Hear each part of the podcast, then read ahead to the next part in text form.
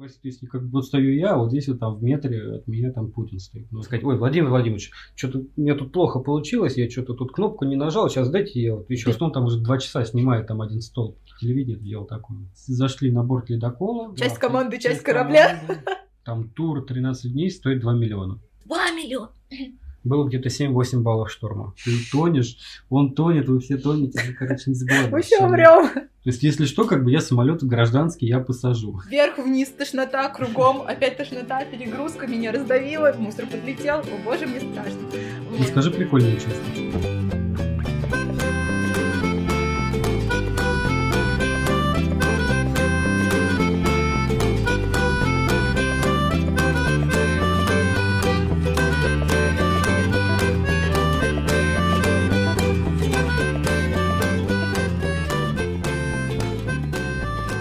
Привет! А, это подкаст «Приятное с полезным», его ведущая Нюта. И у меня сегодня в гостях Андрей. Всем привет! Андрей а, профессиональный видеооператор с телеканала ТВЦ, ну это в данный момент. Да, в данный момент. А, также он ведет занятия по основам телевидения, съемок и монтажа в детском молодежном центре города Ивантеевка. Да, все верно. А еще он увлекается авиацией и всем, что с ней связано. Да, есть такое. А, скажи, пожалуйста, сколько тебе лет? Ну, пока 23. На момент записи подкаста. Да, на момент записи, потому что, ну, скоро день рождения, поэтому я не знаю, когда он у тебя выйдет. Расскажи же нам, кто такой видеооператор? Ну, как правильнее, наверное, сказать не видео, а все-таки телеоператор, потому что у нас все-таки телевидение. Видеооператор это что-то больше такое типа любительское. А у нас все-таки как бы мы считаемся такими профессиональными операторами, которые работают на телеке. Да? То есть вот мы ходим вот с большими камерами, и у нас э, есть подразделение, фигачим там новости, Путин там, какие там бабули там у подъезда, там что-то там поделиться между собой не могут. И также мы там ездим по всяким разным командировкам и снимаем спецрепортажи. Когда ты учился на эту профессию, она так называлась, телеоператор или а, просто видеооператор? Телеоператор. Угу. В дипломе у меня написано, да, в дипломе вообще написано телекинооператор угу. и точка педагог еще. О, я еще даже с правом так... преподавания. Получается, есть несколько областей, в которых требуются операторы. А чем отличается работа оператора в киноиндустрии от работы на телевидении? Ну, во-первых, это два разных э, производства. Кино и телевидение. Э, самое такое между ними отличие это то, что телевидение, оно делается ну вот моментально. Здесь да? и сейчас. Здесь и сейчас, да, вот Путин там приехал, ну, открыл там какой-нибудь, например, мост, да, все это надо тут же выдать в эфир, потому что через неделю вот то, что он открыл там мост, ну, уже будет ну, никому не интересно, уже будет куча других событий. То есть вот сегодня сняли, и сегодня надо же выпустить в эфир. Кино, кино... оно делается, во-первых, очень долго, это в среднем где-то год занимает кино, вот, вот если брать вообще от начала до конца, там, от самой там, задумки, да, там, это может на полтора-два года вообще растянуться, может и больше. И больше, да. То есть вот сколько там... Викинг 9 лет снимали, сколько вот, они да, говорили. Викинг, Аватар там, по-моему, тоже что-то много снимали, да? Что-то, по-моему, 9 лет, что ли, вы снимал Аватар? Да. Но я могу ошибаться, надо загуглить. Проверим. Я могу, ошибиться. Ну, а для тебя, как для э, видеооператора, принципиальная разница в чем? А, то же самое, да, вот если у нас нет права там да, там сказать, ой, Владимир Владимирович, что-то меня тут плохо получилось, я что-то тут кнопку не нажал, сейчас дайте я вот еще Переставлю раз вас, да? переставлю, да, там пересниму, там что-то это. Мы так не можем сделать. Вот мы должны снять это вот прямо вот сейчас. Не снял, все, твой косяк. Чаще всего это у тебя не будет возможности это переснять. А в кино у тебя там свобода, куча дублей, то есть твори. А здесь у нас особо нет творчества. У нас вот именно прям идет такой хардкор. Работая на канале, тебе приходится постоянно выезжать на съемки или все-таки ты сидишь в студии и пишешь там всякие интервью, передачи? Нет, э, приходится выезжать. Во-первых, э, что такое студийный оператор, что такое выездной оператор? Студийные, они снимают э, дикторов новостных, да, которые там сидят там и зачитывают тупо новости. И еще есть студийные операторы, которые снимают всякие там ток-шоу, там типа Малахова, там вот идет, еще что-то. Это именно студийные операторы, они на выезды не ездят. А мы именно операторы выездных съемок, мы, соответственно, в полях. Работа на телеканале, у тебя нормированный график или как бы тебе могут позвонить среди ночи в твой выходной и вызвать тебя на службу? График у нас не нормированный. Вот сегодня воскресенье, завтра понедельник, всем на работу, как и мне, и я до сих пор не знаю, во сколько мне завтра на работу. Вот сейчас 7 часов, я не знаю, во сколько мне завтра на работу. Мы всегда узнаем это после 9 часов вечера. Мы звоним в контору, и нам говорят, когда нам надо прибыть, к какому времени. И куда? И, ну, сначала мы приезжаем в любом случае в контору, мы uh-huh. в любом случае выезжаем из конторы, просто говорят, будет ли съемка, или ты сидишь в дежурке, в дежурном режиме и там ждешь, пока что-нибудь нарисуется. И также по времени, то есть мы работаем, по сути, круглосуточно. То есть меня могут вызвать и к 5 утра, и к 5 вечера, и то есть в любое время. А сидишь ты в дежурке, и что ты там делаешь? Когда как? Мы... Залипаешь в телефоне? Залипаю в телефоне, сплю, ем, книжки читаю, с друзьями там общаемся. То есть, ну... А часто происходит такое, что ты в режиме ожидания? Ой, раньше было часто, да. Сейчас э, к Новому году, понятное дело, всегда нарастает куча событий. Сейчас вот уже недели три я прям не, ну, в дежурке уже особо не сижу. То есть съемки, съемки, съемки, съемки. Бывает такое, что тебя там вот реально ночью вызывают, например, или ну, вот в выходной? Такое вряд ли. Выход... Ну, могут, конечно, вызвать, если не хватает групп, потому что у нас, значит, еще существует два графика, по которым мы работаем. Это 5-2 по 8 часов и 2-2 это по 12 часов. И, соответственно, у нас вот отдел координации, который нас вызывает, они нас так раскидывают, чтобы постоянно была, э, были свободные съемочные группы в любом случае. И также у нас есть еще и ночные операторы, которые дежурят только ночью.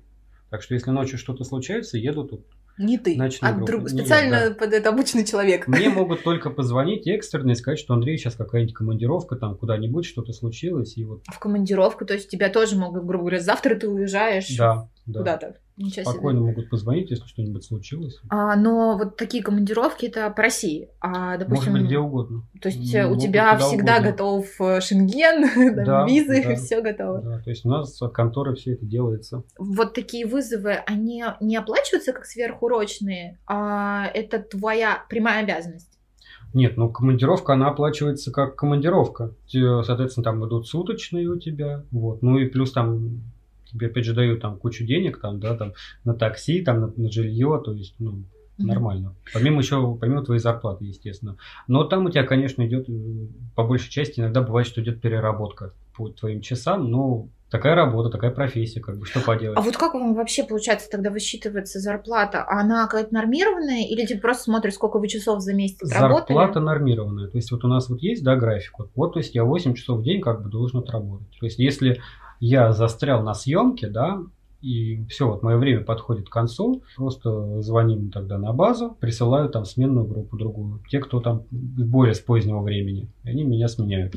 Ну, иногда, конечно, бывают такие ситуации, что иногда бывает перерабатываем. Ты принимаешь участие в обсуждении сюжета, там, составлении плана съемок, а, или для этого существует отдельный человек? Ну, вообще, по-хорошему, да, для этого существует отдельный человек под названием режиссер. Но в новостях режиссеры используются крайне редко. В основном это у нас они используются на спецпроектах. Там, да, там мы чисто ездим под руководством режиссера. То есть нас режиссер ставит, говорит нам, что снимать, как снимать и так далее, и так далее. А на новостных сюжетах режиссер, ну, крайне редко, когда ездит, если только это не прям какой-нибудь там госзаказ, да. Там. То есть роли... ответственность на тебе, Да, ответственность полностью на мне. То есть как поставить корреспондента, да, то есть если он там захотел записать стендап, да, это там когда стендап, поясню для тех, э, кто не знает, это когда корреспондент стоит с микрофоном и делает умное лицо и говорит какую-то умную вещь. Ну, по крайней мере, он пытается.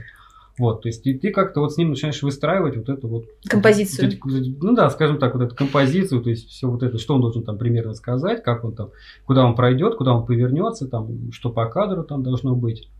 А ты, получается, отвечаешь за качество и количество снятого видеоматериала? То есть, а, если ты что-то не доснял, грубо говоря, по хронометражу, ты можешь как бы сказать, ребята, надо еще договориться. Да, естественно. Ну да, а у нас обычно всегда такие контры получаются у операторов и у корреспондентов, потому что оператору, как всегда, мало по времени, да, он думает, ты, думает, что ты ничего не снял, корреспондент, наоборот, все думает, да что он там уже два часа снимает там один столб. Вот, поэтому нам всегда времени не хватает. Поэтому всегда стараемся как-то побольше снять, и корреспонденты нас начинают подгонять, типа, давай быстрее, быстрее, быстрее. У тебя наверняка в распоряжении довольно много всякой съемочной аппаратуры. Ты можешь перечислить, что вот тебе требуется для выезда на репортаж? Ну, для выезда на съемку у нас всегда это стандартный комплект.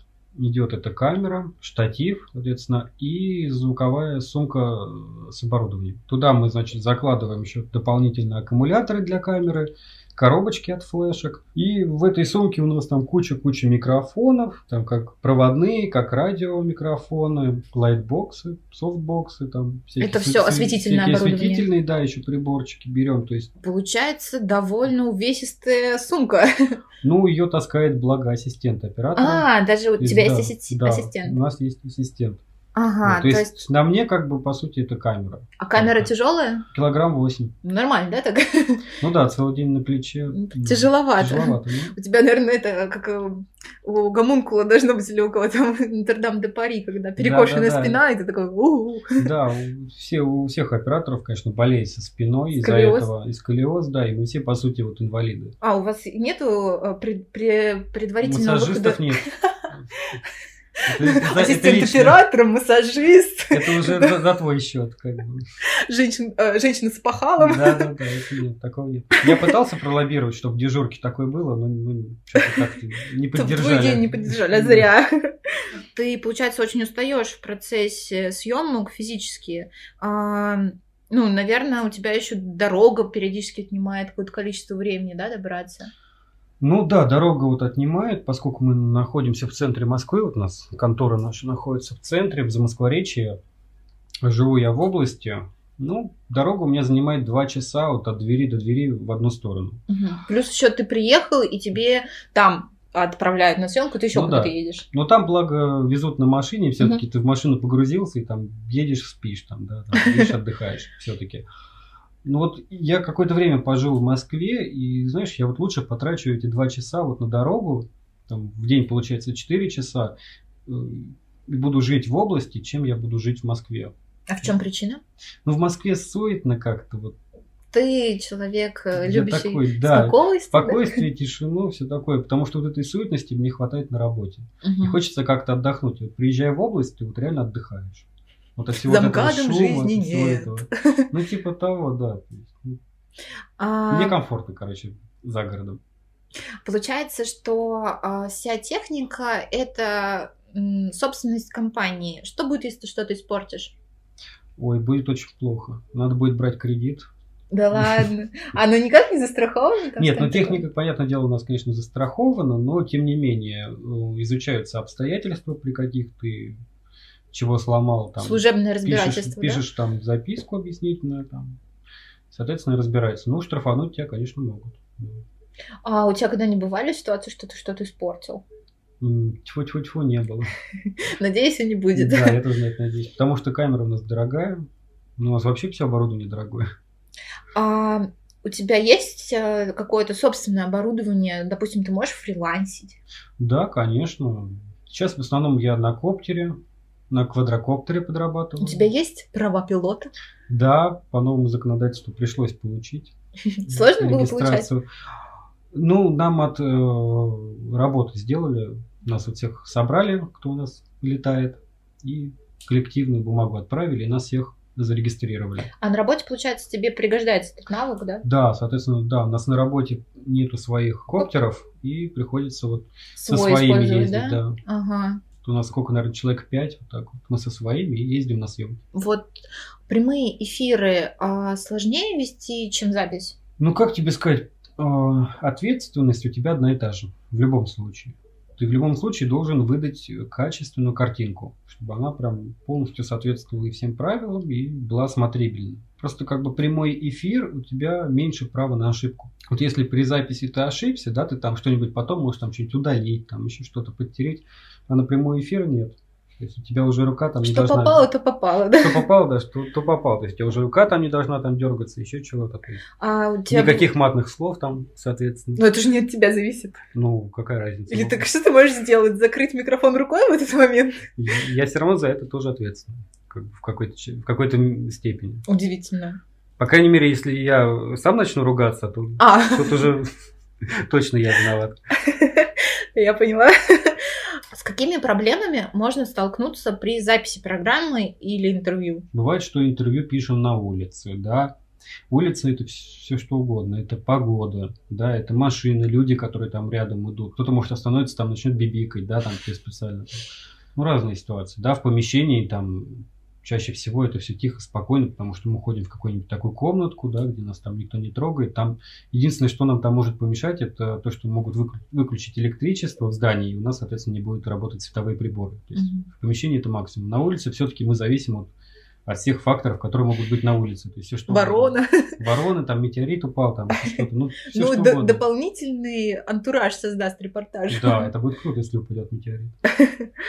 Ты, а, получается, не занимаешься монтажом, ты только на занимаешься работе, съемкой. На работе нет. На работе у меня только съемка. А так как бы в свободное время, да, если там что-нибудь надо мне там смонтировать, конечно, приходится. Ну, а в образов... когда ты получал образование, вас этому учили? Нас этому учили, да, естественно, потому что оператор, он все-таки должен знать э, как минимум основы монтажа.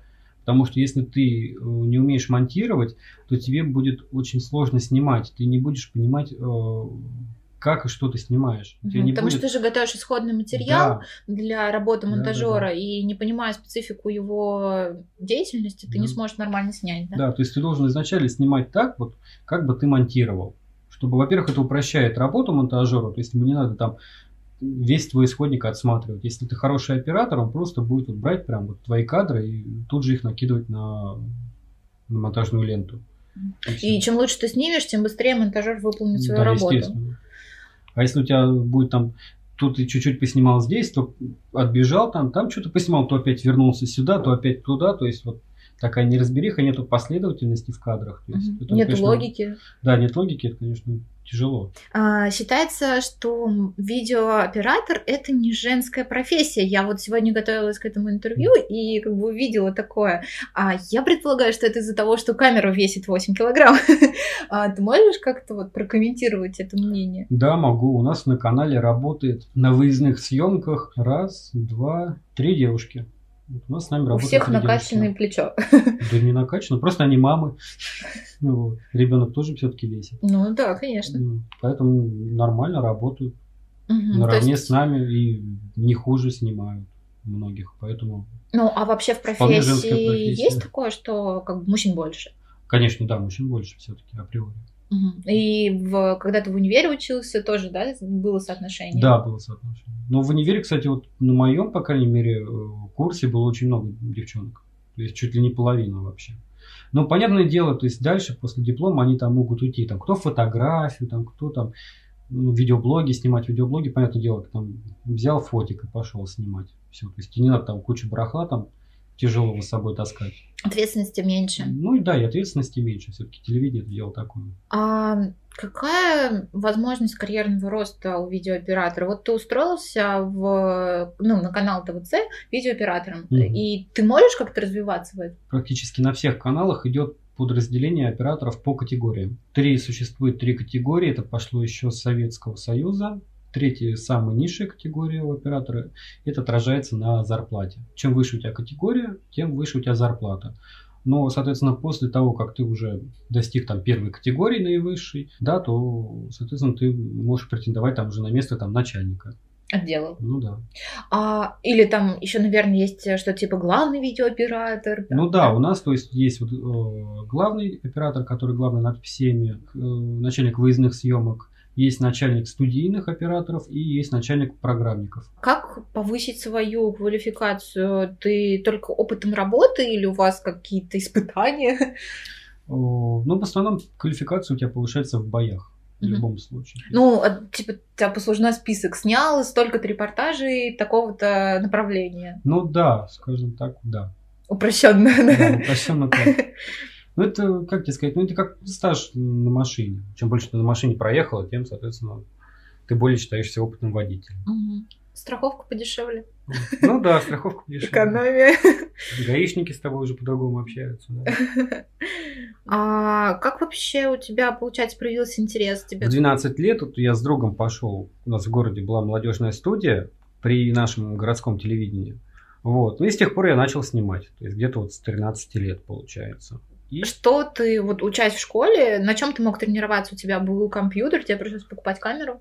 Вот. Ну, изначально мы снимали и монтировали, естественно, на технике, на аппаратуре, вот, которую нам предоставил город. Ну, потому что это была, как бы, по сути, городская такая программа. А, ну, то есть при город городском телевидении. Да, то есть город угу. выделял, соответственно, это средства, и у угу. нас там было все там и компьютеры с монтажными программами, там камеры, штативы, то есть все было. А в программе ты сам научился разбираться или как? Ну, руководители нас учили. А, то есть, у вас... то есть нас учили там, как снимать, ага. как монтировать, все. Угу. То есть нас всему обучали. И как-то вот подходило время, да, там уже школа заканчивалась, а я все еще как бы в этой сфере там тусовался. Я думаю, ну, что, пойду на оператора. И все. То есть я даже, по сути, документы на поступление в другие институты не подавал. Ты в один я, подавал? Да, я прям целенаправленно вот в один подал и все. А, кстати, что нужно было сдавать на видеооператора? Там были какие-то специализированные экзамены? Ну, там смотри, а, там как? Значит, ну, во-первых, это ЕГЭ. Это, значит, институт гуманитарный. Значит, по ЕГЭ э, надо русский и литературу. Дальше, после этих двух экзаменов, ты подаешь туда документы, проходят собеседование, ты даешь результаты ЕГЭ, они смотрят, окей, на собеседовании э, тебе еще надо перенести свои фотоработы. Фотоработы. Фотоработы. Как бы это ни казалось, да, типа ты видеооператор, но фотоработы, но, но ты видеооператор. Ну, все равно можно понять, умеешь ли ты ставить композицию, да, выбирать ракурс, да, понимаешь да. ли ты, как свет, допустим, работает. Да, потому что, по сути, все видеооператоры, они начались из живописи. Ну, не по сути, а так оно как бы угу. есть. Дальше Все фотографии. Да, дальше пошла фотография, а потом уже картинку захотели как-то оживить, да, чтобы она была у тебя не плоской, да, а все-таки в 3D, и она еще и двигалась. Угу. Вот, то есть, поэтому изначально ты делаешь фотоработы по разным жанрам, там, портрет, пейзаж, там, репортажки, то есть, соответственно, приносишь туда, и они все это смотрят.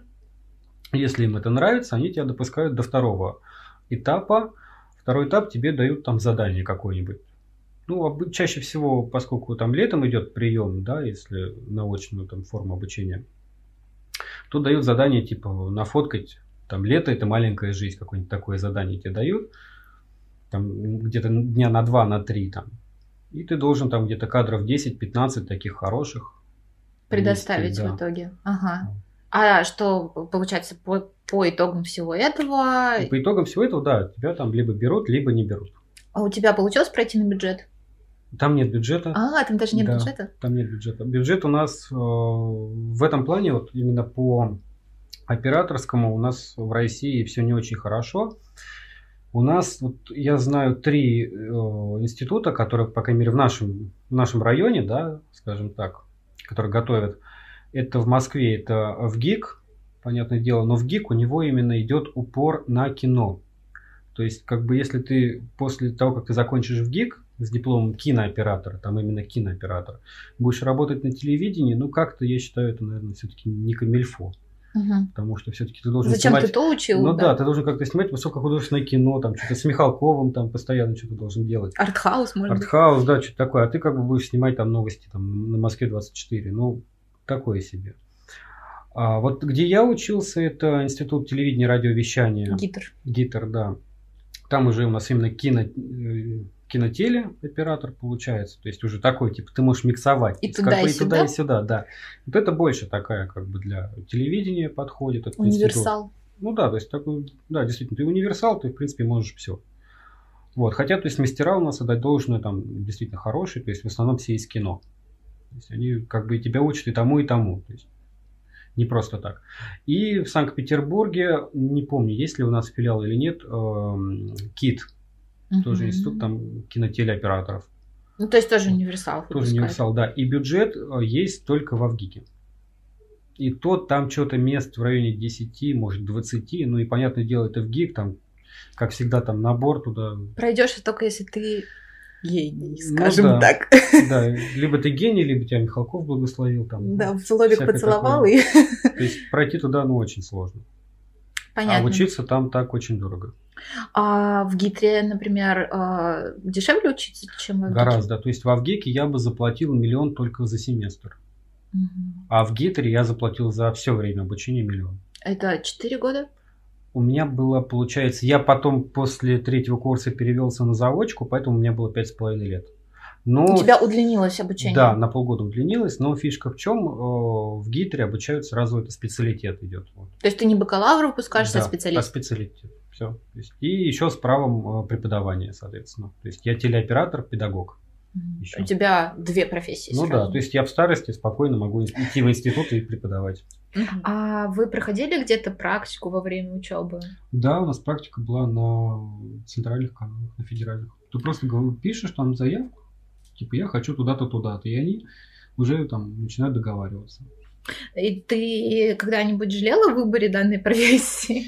Ну, я сколько уже в этой профессии, если именно посмотреть, сколько я работаю, лет пять на федеральных каналах, знаешь, я ни разу пока не пожалел. Угу. Потому что у меня каждый день все-таки что-то новое. Вот опять же, да, вот ну, возвращаясь к вопросу про наш график работы. Я бы, наверное, не смог бы никогда каждый день, вот, например, там, к 9 на работу каждый день. Ну, я бы не смог бы так просыпаться. А так, поскольку то, то ты там просыпаешься там в 5 утра, то ты просыпаешься в час дня, ну, как-то все-таки. А это не влияет на твою, допустим, на твое здоровье? Ну что, знаешь, как говорят, типа нужно соблюдать график, режим, там у тебя не расшатывается. Может, влияет, я не в курсе. Ты не чувствуешь, да? Ну да, не чувствую. И вот у нас еще каждый день все-таки что-то новое происходит, какие-то там новые люди, новые съемки, а соответственно. У тебя был какой-нибудь э, человек, который тебе казался очень крутым, например, и было ну, для тебя особенно прикольно его увидеть? Ну, наверное, все-таки это первоначально это Путин. Все-таки, да, это было круто, да, когда там меня отправили еще на первую съемку там. Да, это было круто.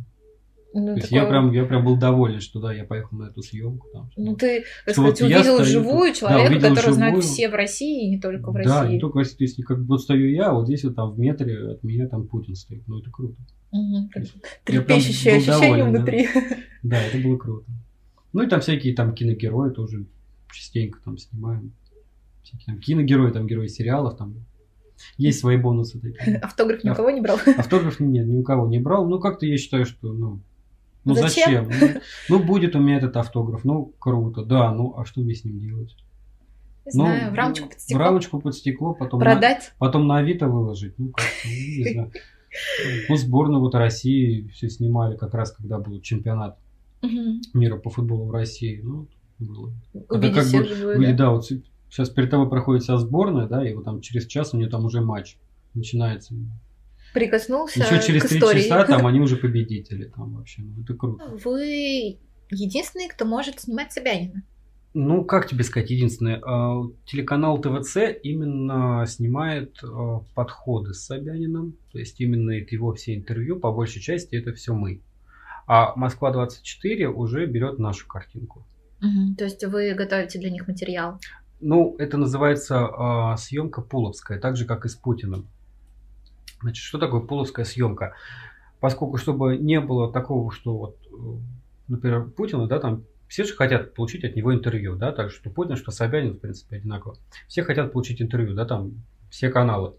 Ну, чтобы не было такого, да, что перед ним там выстраивается там человек 20 с камерой. И он каждый раз повторяет одно и то же, И да? каждый раз, да, повторяет одно и то же, и там такая толпа сразу. Выставляют одну там или две камеры.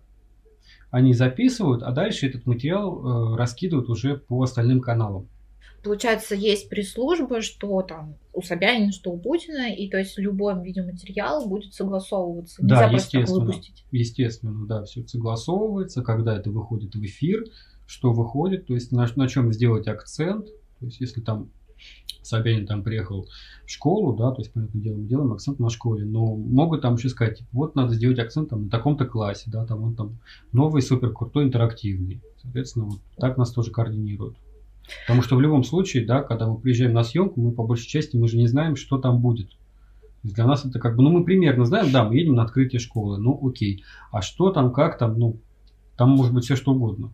Командировки не редкость твоей профессии, как ты уже сказал. Куда тебя отправляли, можешь рассказать? Ой, да уже много где был, и в Европе был, и по России помотались. Но вот самая, наверное, такая запоминающаяся командировка была с конца 17 года до начала 18 года. Как раз тогда я только получил диплом, то есть вот только защитил диплом с утра. А вечером я уже был в самолете, и мы летели в Мурманск. Вот, и там, значит, мы снимали спецрепортаж про Северный морской путь. И туда, получается, мы вылетели 21 декабря. Там в Мурманске мы снимали и Росгвардию, и спасателей, и всякие там другие профессии, которые вот связаны с Северным морским путем. Там Мурманский порт, там, как там люди вот все работают, как они там живут. И э, 29 декабря мы зашли на борт ледокола атомного и вышли в открытое море. И получается... Встречать Новый год. Встречать, да, Новый год. И обратно мы сошли с ледокола только 10 января. Мы полетели обратно. А, не укачивал? Сначала укачивал, потому что мы, как только вышли из Мурманского порта, попадаем в Карское море, и там э, был шторм. Там море, в принципе, особо не замерзает в районе Мурманска. И там нас действительно очень сильно укачивало. Мы где-то три дня, пока вот не дошли до льдов, было где-то 7-8 баллов шторма. Первый, а сколько всего? По-моему, всего 10. Нормально тогда? Да, так нормально. И Первые, в принципе, два дня я держался молодцом. Мне было прикольно, да, качает, вау, круто. Но под конец второго дня я уже все, я уже понимал, что я больше так не могу. Завтрак не держался в желудке? Нет, особо, кстати, особо я и не ел даже, потому что, ну, когда тебя так качать, ты даже особо есть не хочешь. И когда вот я понимал, что у меня есть свободные секунды, что я сейчас не снимаю, ничего не делаю, потому что нам еще в этих условиях приходилось снимать, я понял, что вот у меня секунды, я сразу садился на пол, спиной, Заземлялся. Да, спиной к стеночке и как бы сидишь, так более-менее тебя, тебя отпускает. А вот э, на ледоколе тяжело снимать из-за того, что болтает? Или для камеры стабилизация автоматическая и все норм? Ну, когда мы дошли до льдов, соответственно, качка уже прошла. На ледоколе, когда вот он идет по льду, по льду, у него э, идет дикая вибрация по всему судну. Ну, в принципе, нормально. То есть, как бы, стабилизация а... в камере это вытягивала. А там же еще холодно, ну, кроме того. Да, с бортом где-то там минус 35, градусов минус 40 было. Пришлось покупать специальную одежду, наверное. Да, да. Ну, я сразу как бы начал думать перед этой командировкой, как бы, что делать. Термобелье? Какую, какую одежду брать? Ну, термобелье это понятно, да, но все равно как бы вот у нас вот есть там курточки, да, которые вот мы здесь носим. Ага. Но это я фигня, понимаю, да? что да, что это фигня. И я думаю, что же делать, что же делать? Просто на ум приходит светлая мысль, магазин спецодежды. еду туда и вполне бюджетно себе покупаю там хороший костюм, что-то там на минус 40. Не замерз, Было очень хорошо. А да. вообще съемку вот вести, блин, у тебя перчатки, наверное, это капец, это все неудобно. Да, это дико неудобно. Еще камеру разбить нельзя. Камеру разбить нельзя, дико ругаешься вообще на все, что происходит. Холодно, ну что делать? А были какие-то вот э, форс-мажоры в течение этого путешествия? Да, изначально, когда мы прилетели, э, нам надо было ехать от Мурманска в Варзу, Волгу. Это где-то 700 километров от Мурманска. Мы при, прилетели, получается, ночью. Ехать на машине. Вертолет нам не дали, ехать на машине. То есть это, мы, получается, к утру только приедем. А на утро нам уже надо снимать. А нам не прилетел багаж. То есть нам как бы прилетел тот багаж, только тот, как бы, в принципе, ну, который как бы нам и нужен, но как нужен. Нам прилетели только личные вещи. Ага. А именно съемочное оборудование к нам ничего не прилетело. Но из съемочного нам не прилетело... На телефон? Нет, но камеры у нас были с собой, потому что мы камеры... Не сдавали? Камеры, да, никогда ты не сдаешь, ты всегда камеру... Вообще оператор всегда камеру должен держать с собой рядом. Как бы это Беречь твой рабочий инструмент. Ока. Да, без нее ты как бы ну, ничего не сделаешь. Поэтому ага. камеры у нас были в салоне, а нам не прилетел там ни штатив, ни аккумуляторы, там ни звук. Но благо у нас в камере там было по одному аккумулятору, кстати, наверное, разряжаются на холоде быстрее, да? Вот я тоже думал, что да, все, мы как-то сейчас погибнем с аккумуляторами, взяли специально про запас, но благо новые аккумуляторы, они все-таки mm. выдержали. Холод. Минус 30. Они выдержали. Офигеть. Телефон, мне кажется, уже ну, на минус э, сколько там? 15 да вырубается. Да, минус 5 iPhone уже да? все. В общем, аккумуляторы на камерах на ваших справились, да? Да. Ну, мы, соответственно, еще брали там с собой грелки, там в некоторых случаях там, ну, такие грелки там для рук, такие квадратики, которые, на, когда ты открываешь, к ним поступает воздух, и они, соответственно, mm начинают нагреваться. Там какое-то время, там пару часов они погреют. Угу. Тоже бывало, что приматывали. Там какая-то химическая штуковина, Ну да, да, да. да Интересно. А, кстати, еду вам на ледоколе давали или вы с собой брали? Нет, нас на ледоколе поставили на довольствие, скажем так. Включили в команду. Часть да, команды, часть, часть корабля. Вот, там вообще было очень хорошее питание. Там оно четырехразовое, во-первых. То как, есть на ледоколе люди нормально кушают? Да, да, очень нормально. Но это связано еще с их работой. Потому Им что нужно них... много энергии, чтобы тепло поддерживать. Ну и это тоже. Но у них еще работа такая. Они работают 4 часа через 8 вахтами. И когда на ледоколе вот они выходят, они выходят э, на где-то в среднем на 4 месяца. Угу. То есть они только через 4 месяца вернутся домой. Вот эта вся команда. А вообще там удалось с кем-то познакомиться, грубо говоря, подружиться немножко? Ну, конечно, да, там как бы все были нам рады, то есть такие как бы приехали, такие обезьянки, бегают там что-то суетятся. Но у них там своя жизнь получается, то есть вот у них уже такая сработанная команда, вот, в основном одни мужики. Ну, понятное дело, все-таки там это ледокол, там по большей части работа тяжелая. Физически, в любом да? случае, да, и физически, и все-таки морально тоже. Вот еще плюс Мурманск, полярная ночь. Да, да, это психологический тоже, фактор, да? Да, это тоже как бы накладывает. Северное сияние видел? Да, видел. А, ну, как впечатление? Ну, я его еще и до этого видел. В принципе, я был не удивлен. Ну, а... Красиво. Как всегда красиво. Ничего так. Ну да, сияние как сияние. Работа интересная? Ну, конечно, работа интересная. То там в кабине МЦД прокатишься, то там ракету запустишь на, на Байконуре на каком-нибудь. Слушай, а в, в этом э, МЦД, московский Ц- центральный, центральный диаметр, да. да. Ну и что, как там современненько? Ну да, такой прикольный поезд Иволга. А они с пилот... а, беспилотные? Нет, они пилотные. Беспилотными хотят сделать МЦК, по-моему, к 2022 году. А на Байконуре ты запускал... Ты запускал ракету? Ну, не я запускал, я как бы смотрел, как ее запускали люди, смотрел, снимал. Ага, ну и как ощущения? Ну, круто, мощно прям очень. Я, кстати, делала печатную полиграфию для просто космоса.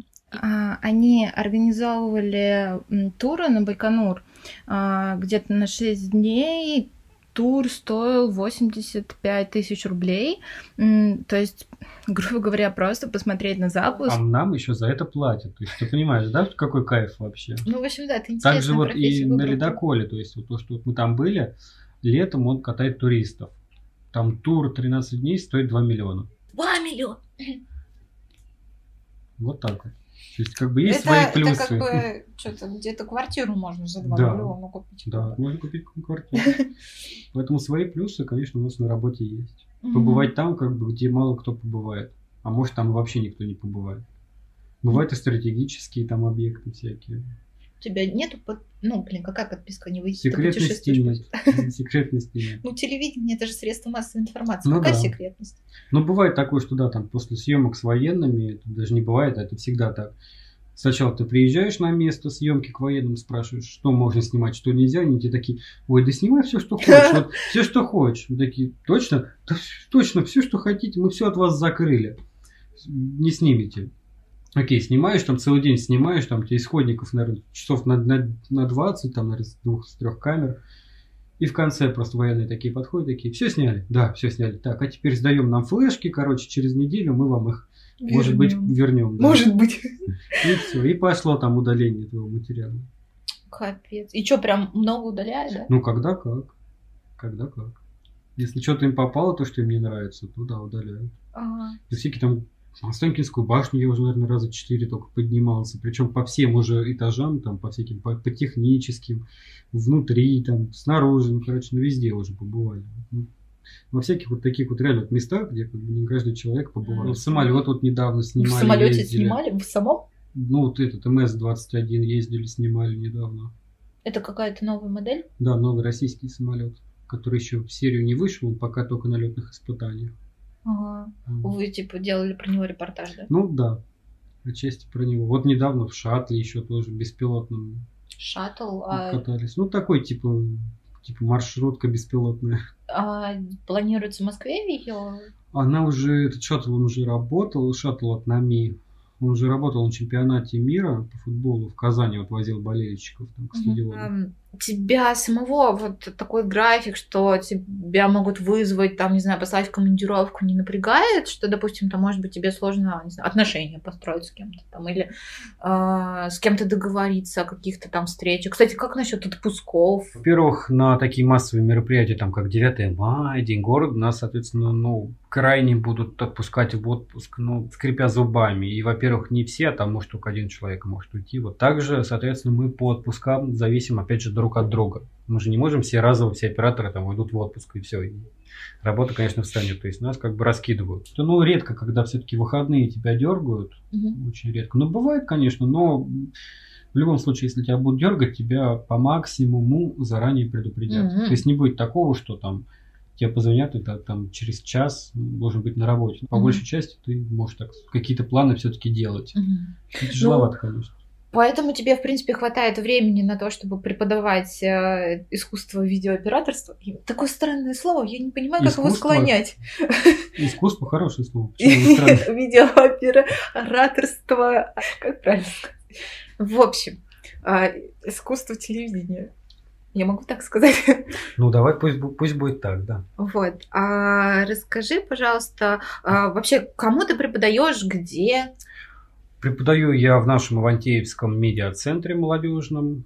У нас там дети занимаются где-то лет 14-16. То есть дети довольно такие активные, которые, в принципе, они прям хотят этим заниматься. Они прям, то есть не то, что их вот там родители отправили, За ручку да, привели. привели, все, ты будешь вот здесь. Нет, они сами наоборот идут, там даже вот бывает такое, что там родители там звонят руководителям, говорят, типа, я запрещаю, чтобы моя дочка к вам ходила. То есть, а дочка, нет, я наоборот хочу там И снимать. что вы там». делаете? Но мы, мы ничего не можем сделать. Ну, как Ну, бы, типа, придет, значит, вы ее Ну да, учите. значит, пришла, Мама то не есть. дала прийти, значит. Ну да, то есть мы, мы же не можем Ага. никому ничего. А у вас, приказать. получается, бесплатные курсы? Да, у нас бесплатные курсы, то есть дети, соответственно, ничего не платят. Мы им даем там технику, и они там хорошо отработали, стараемся для них какие-то там поощрения сделать, там тортик купить, там в будущем может жирненьких детей. в буду- Ну, в будущем, может, какую-нибудь там технику будем Ага. дарить. То есть, вот такое. Поощрение. Ну да, то есть как-то стараемся поощрить. А какие у них примерно задания, Снимать новости. Но не те новости... которые в городе происходят? Ну да, которые в городе происходят, все такие интересные события, но это не те новости, которые, как вот вы привыкли, да, там все официально, это все-таки дети. И у нас молодежное телевидение. Детские новости. Да, и так скажем, детские новости, то есть мы можем покреативить. У нас нет рамок, как на федеральных каналах. А вот э, контент, который вы производите, куда идет? А в основном в интернет все идет. Ну, то есть вы работаете не на городское телевидение, а это для себя вот именно. Ну, больше, да, по сути, идет для себя. А у вас есть какой-то YouTube канал? И YouTube канал, и в интернете там ВКонтакте есть страница. К вам может любой желающий, проживающий здесь, прийти Да, и заниматься. Пожалуйста. А как часто проходят занятия? Ну, занятия у нас проходят по большей части по факту, то есть вот у нас есть события, да, они его отсняли, отсняли и идут к нам уже с материалом, соответственно, чтобы его там в дальнейшем обработать, там смонтировать, записать звук, а новенькие, соответственно, ну, стараемся несколько раз в неделю там собрать, объяснить там, как вообще, как, как снимать, как текст писать. Там. А это интересно и мальчикам, и девочкам? Или здесь тоже есть гендерное разделение? Тут интересно всем. Все хотят все попробовать, и потом они еще плюс меняются, да, там кто-то сегодня снимал, завтра он уже там в роли ведущего. То есть А, ну Мы им их так еще- интересно, миксуется Да, и мы их еще сами так миксуем, чтобы они все-таки были такими более-менее универсальными. Ребятами, да. Чтобы они все могли сделать в случае чего. Как авиация стала твоим хобби? Почему тебя это заинтересовало? Ну, это, наверное, началось с моего отца. Ну, поскольку, во-первых, мы живем все-таки возле аэродрома военного. Вот. Ну и плюс сейчас у нас много еще знакомых пилотов, летчиков в разных сферах, и военных, и гражданских, и диспетчера там знакомые, ну и вообще много там людей, кто просто даже работает на аэродроме. И, ну, как-то ну, для меня авиация все-таки что-то такое прям реально прикольное. Романтичная. Ну, не то, что романтично, все-таки это прикольно, это красиво. Видишь, вот такая вот здоровая махина там весом там 100 тонн как-то пролетает над тобой. Магия Да, магия. и физика. А, Не, физики нет, только магия. Хорошо. А твое хобби, оно в чем проявляется? Ты коллекционируешь модельки, ты летаешь, что ты делаешь?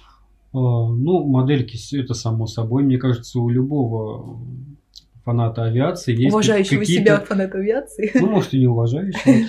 Э, Есть какие-то модельки там, да, пусть хотя бы там банально игрушечные, но они должны быть у тебя там. Плюс выезжаем на аэродромы частенько, там с пилотами общаемся. Там иногда бывает такое, что там могут там, прокатить тебя тоже. А ты мне а, перед подкастом сказал одно очень интересное слово, что ты занимаешься споттингом. Ну, занимался, да. Я была несколько в замешательстве, потому что я не знаю значения этого слова, а, и я загуглила. Мгм. А, это означает наблюдение за самолетами и их съемка. То есть ты делаешь видео про самолеты. Это фото. А, фото. Спотинг это фото. А, но это для твоей личной коллекции или там, не знаю, ты на фотобанке выкладываешь? Есть профессиональные споттеры, да, которые там прям тусуются, там могут днями и ночами тусоваться у аэропортов, фотографировать самолеты и потом их выкладывают, и люди благодарят за эти фотки, потому что бывает как бы, ну, они могут подкоролить там какие-то такие редкие самолеты, но я это чисто для себя делаю, то есть, как бы, если я понимаю, что вот мне сейчас делать нечего, а что-то хочется сделать, я оп, аэродромчику. Ты же, получается, пробовал летать, можешь немножко про это рассказать? Ну да, на истребителе, на Су-27, когда там один знакомый покатал, в какой-то момент передал мне штурвал, ну, я там чуть-чуть поуправлял. А, то есть тебя предварительно не готовили к этому?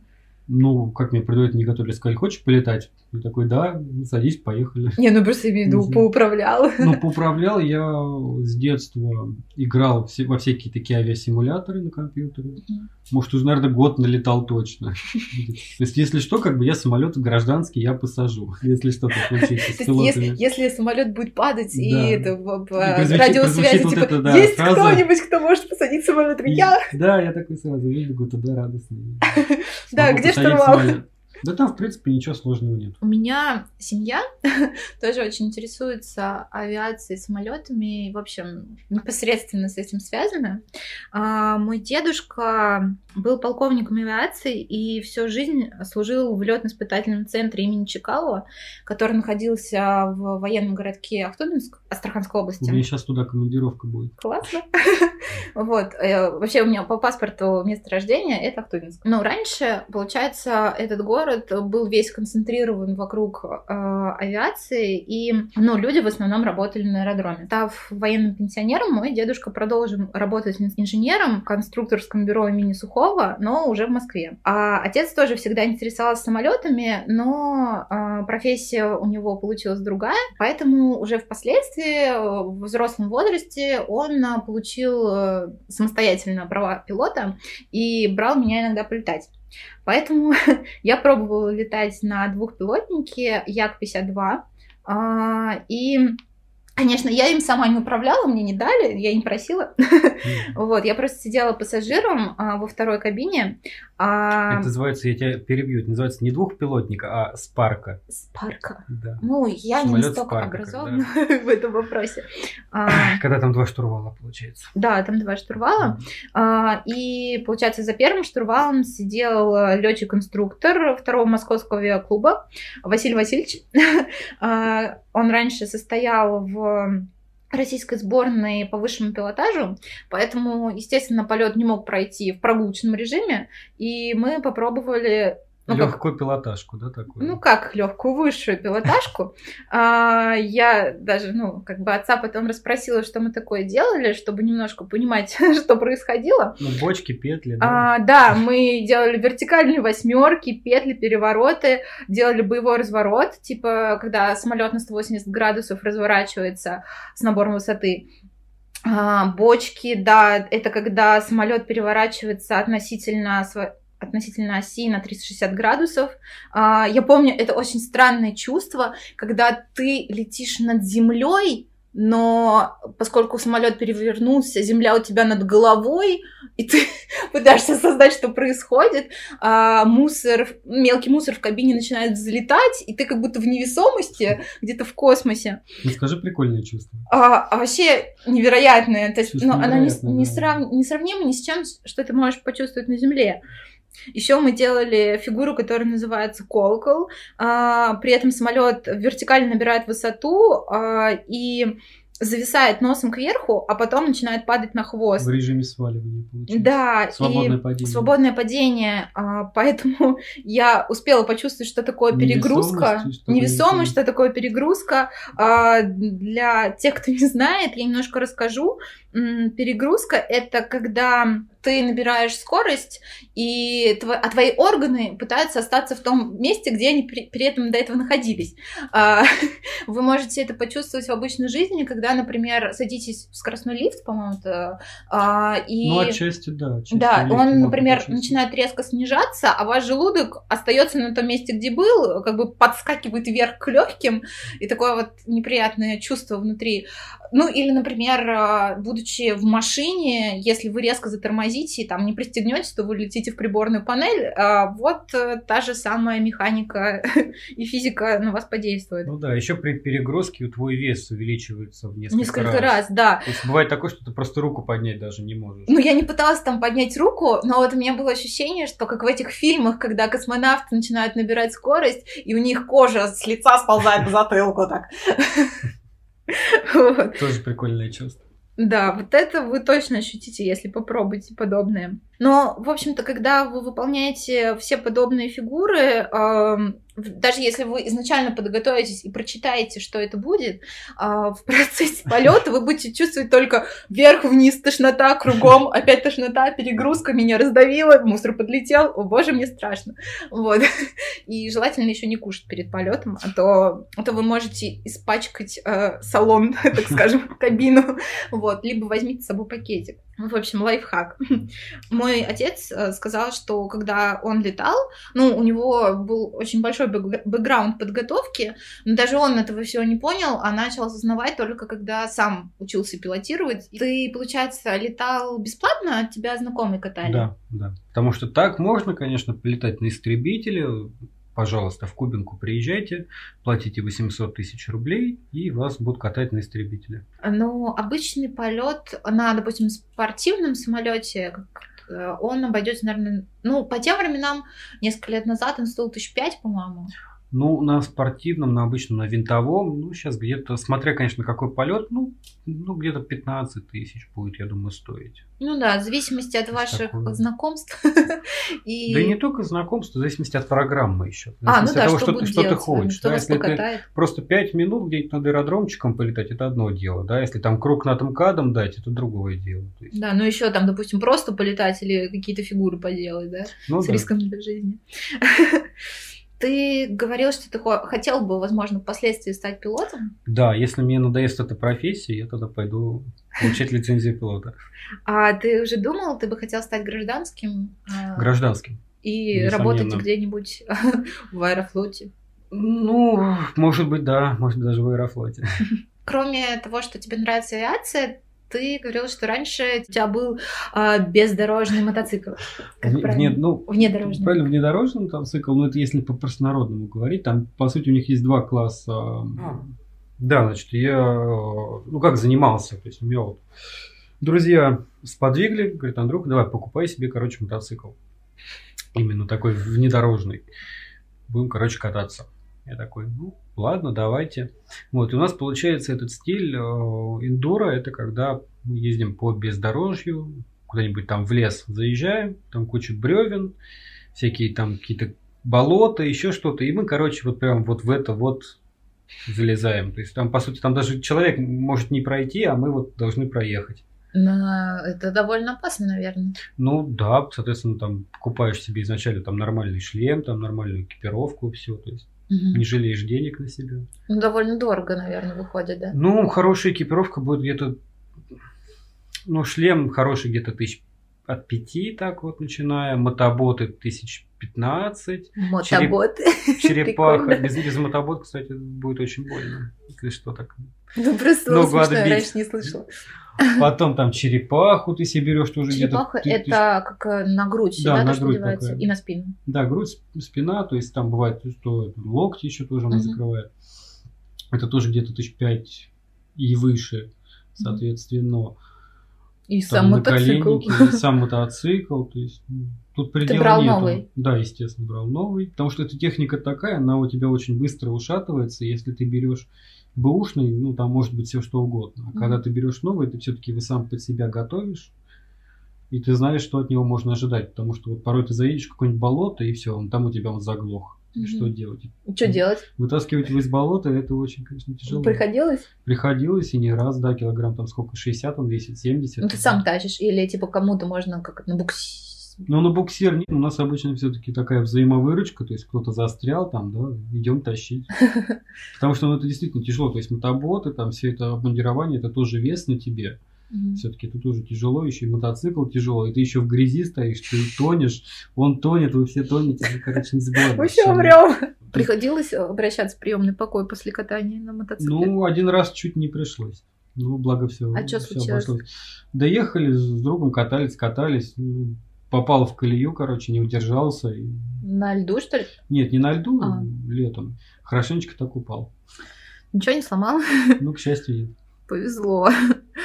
Поэтому нужно покупать хорошую защиту. Мгм. Не было бы защиты, точно было бы пару переломов. А то и не пару. Ты, я знаю, что ты бывал несколько раз в Америке, потому что у тебя там есть родственники. Да. Ты жил у них, получается, когда туда ездил? Да, да, я жил у них, потому что, ну, жилье все-таки в Америке оно дорогое.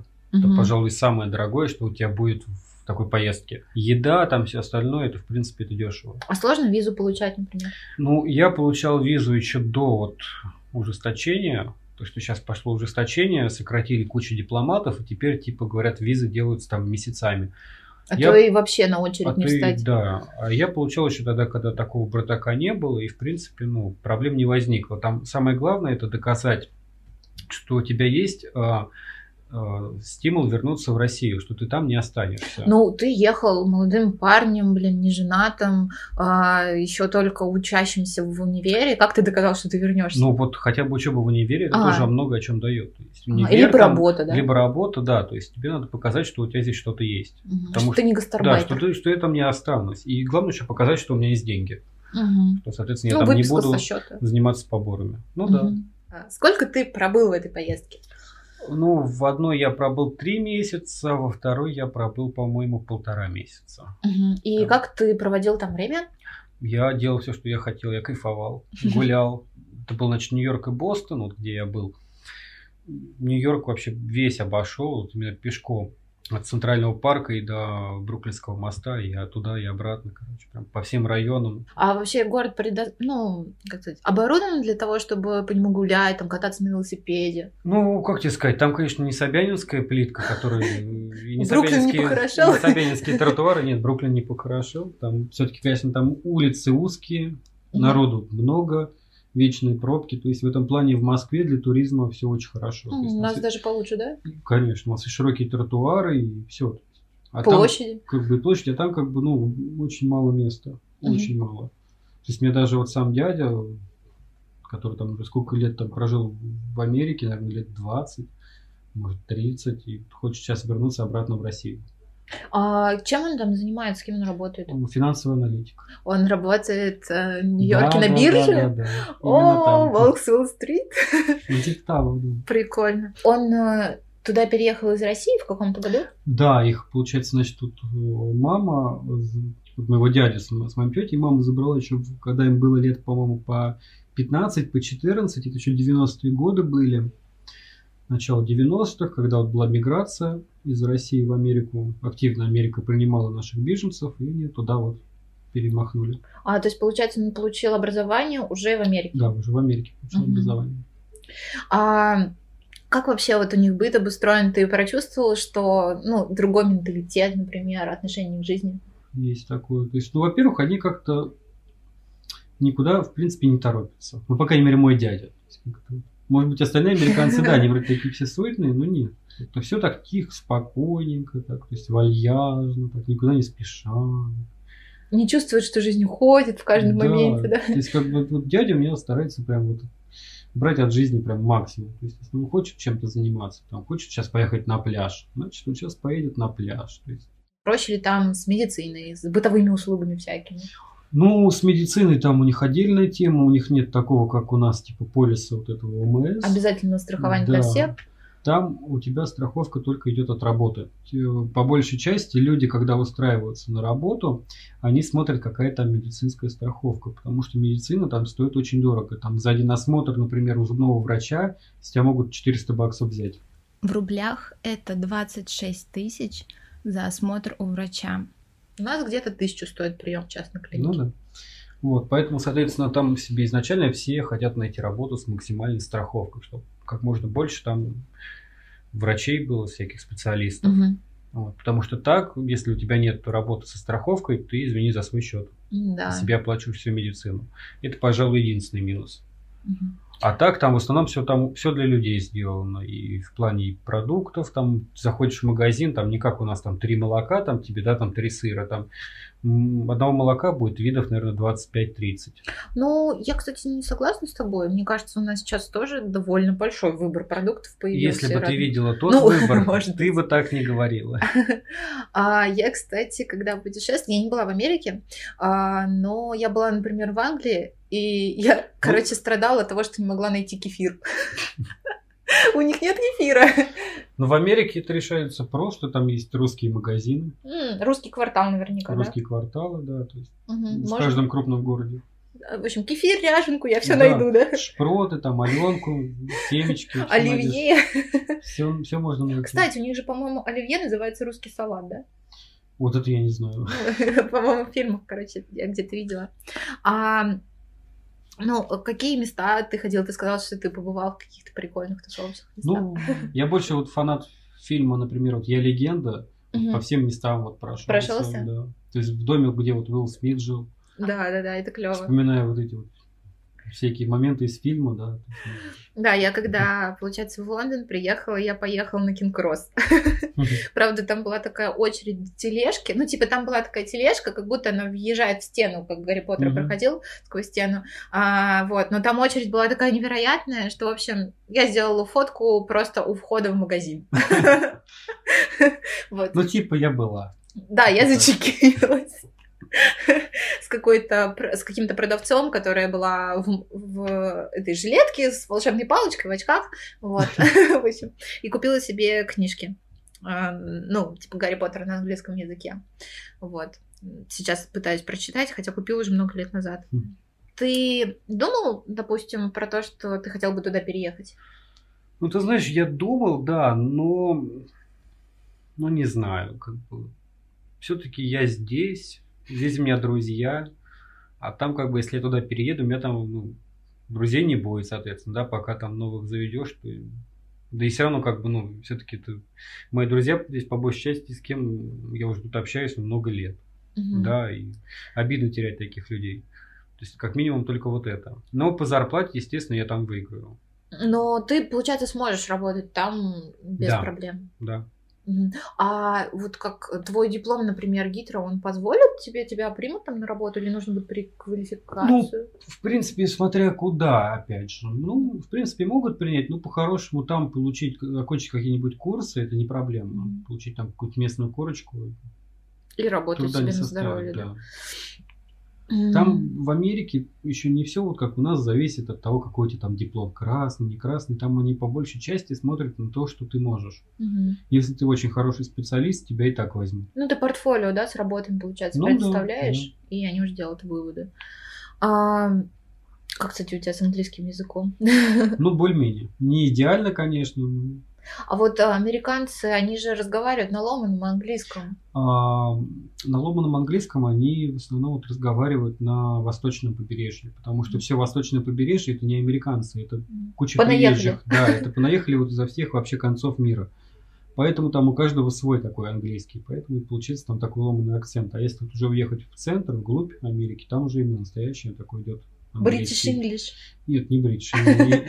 Не такой американский. Ну да, у них свои словечки, там, ну, да. elevator. То есть он отличается все-таки British. Ну, вообще есть свободное время, помимо вот э, работы на ТВЦ и преподавания? Ну, как бы есть, но я его стараюсь чем-нибудь занять. А чем ты его занимаешь? Ну, вот в гараже, бывает, собираемся с ребятами. Друг купил себе недавно УАЗик и садимся в этот УАЗик и едем месить грязь. То есть раньше месили на двух колесах, теперь на четырех. С а, комфортом. Ну, типа статус, возраст, ну, да. как бы ты взрослеешь. Надо менять что-то в этой жизни. а, у тебя, ну, вот там хватает времени на отношения, у тебя есть девушка, например? Ну да, хватает, конечно, каждый вечер стараюсь. Ой, даже так. Ну, а как она относится там, к твоей работе, к своим увлечениям? Положительно, конечно. Конечно, положительно. Тоже Ездит с тобой на УАЗике? Нет, на УАЗике нет, но постоянно там про съемки, например, спрашивают, там, постоянно рассказывают, там, где сегодня было, там, и так далее, и так далее. А чем она занимается, как вы познакомились? Ой, как мы познакомились, я не помню. В этот момент она обидится. Да, в этот момент она обидится. Вот, а работает она в Министерстве труда. Угу. Ну, у нее такая офисная, получается, работа, ну, да, офисный, больше? да, такой, чиновник такой. Понятно. А, какие у тебя вот планы на дальнейшее будущее? Там, чем ты еще хочешь позаниматься? Как проводить время? Ой, да мне бы дожить бы до, до 30 уже было бы хорошо. То есть у тебя планы не очень далеко идущие. Ну да, то есть если я доживу там до 30, там, ну хотя бы до 40, все, я уже буду доволен. А что будет дальше, это будет приятный бонус. Потому что с моим образом жизни, конечно. На пенсию ты не рассчитываешь, да? Нет, конечно. Что, в пенсионном фонде не состоишь? Почетный член там, да. Да, вот после последней пенсионной реформы все, у нас-то денег не будет к старости. Ты как-нибудь решаешь эту проблему? Да нет. Я живу так, как я хочу. Я говорю, мне до 30 уже все. Дожите, я буду доволен. Кстати, Поэтому я живу каждым днем. Что там за новости про, про телефоны? Ты что-то рассказывал? Про телефоны. А, ну то, что сейчас э, с 2020 года, типа, нельзя будет возить телефоны без российского ПО. Ну, то есть айфоны придется всем отключить. Медведев останется без телефона. Нет, нет, не отключить. Нет, то, что которые уже везены в Россию, они везены. В плане новых не будет. Mm, то есть Медведев не купит новую модель телефона. Да, Медведев не купит 12 iPhone. Блин, и как жить? Как жить теперь? Не знаю, надо ему. А ему что у нас вообще вопрос. есть какой-то русский производитель телефонов? Ой, я не знаю. Что это будет? Если, если есть, то они явно фигачат на оборонку. Да, он такой кирпич, короче, выпустит, и он будет стрелять и не будет звонить. Ты можешь посоветовать э, какие-нибудь э, книги, фильмы или подкасты про свои увлечения? Ну вот про авиацию очень такой интересный подкаст э, сделал летчик Леха.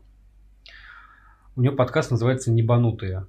Там он приглашает кучу своих разных друзей, которые тоже там связаны с авиацией. Там кто-то пилот, там кто-то пилот-испытатель, там всякое такое. И они вот рассказывают такие интересные истории из жизни, которые, в принципе, послушать, но тем, кто любит авиацию, будет очень, очень прям будет интересно. Я оставлю ссылку в описании. Это был подкаст «Приятное с полезным», его ведущая Нюта. В описании вы найдете ссылку на участников подкаста, а также ссылку на телеграм-канал «Приятное с полезным». Не забудьте подписаться, поставить оценки и написать комментарий. А, ждите следующих выпусков, дальше еще больше интересных гостей и классных историй. Андрей, спасибо. Пока-пока. Тебе спасибо, пока.